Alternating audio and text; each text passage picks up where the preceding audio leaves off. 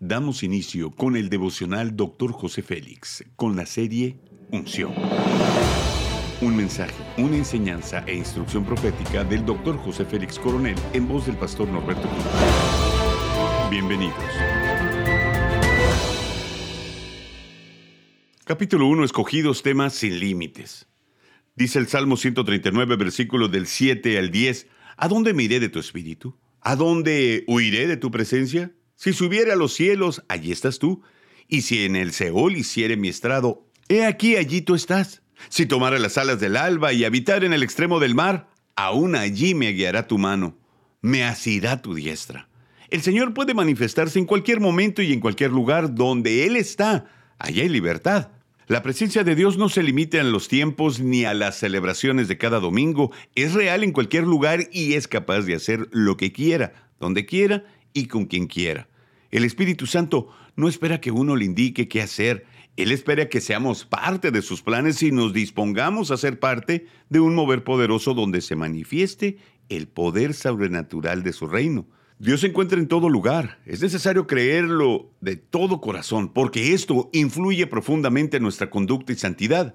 El Señor nos acompaña siempre, sin importar dónde estemos. Si estamos convencidos de esta verdad, tendremos la certeza de que puede manifestarse donde lo encontremos, en nuestro trabajo o en nuestra casa.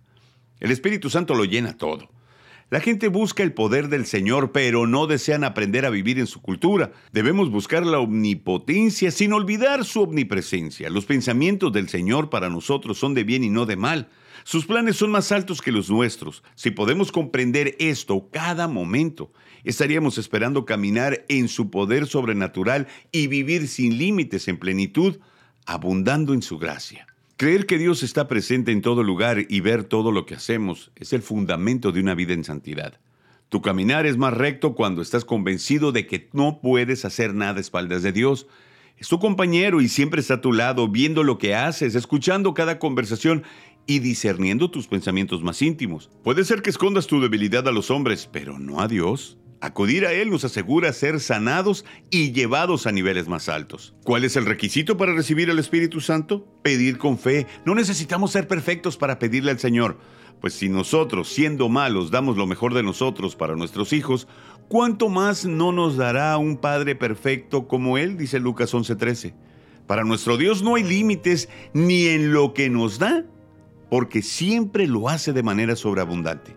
Haz conmigo esa declaración de fe. Mi límite es el tamaño de mi fe. Dios tiene mayores oportunidades de las que yo espero. Amén. Ora conmigo.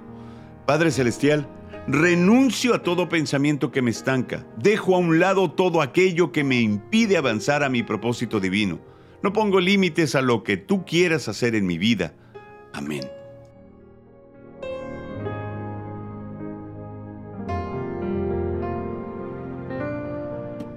Gracias por acompañarnos en Devocional Dr. José Félix. No olvides que puedes obtener acceso a este y otros devocionales en Facebook, YouTube y podcast. Bendiciones y hasta la próxima.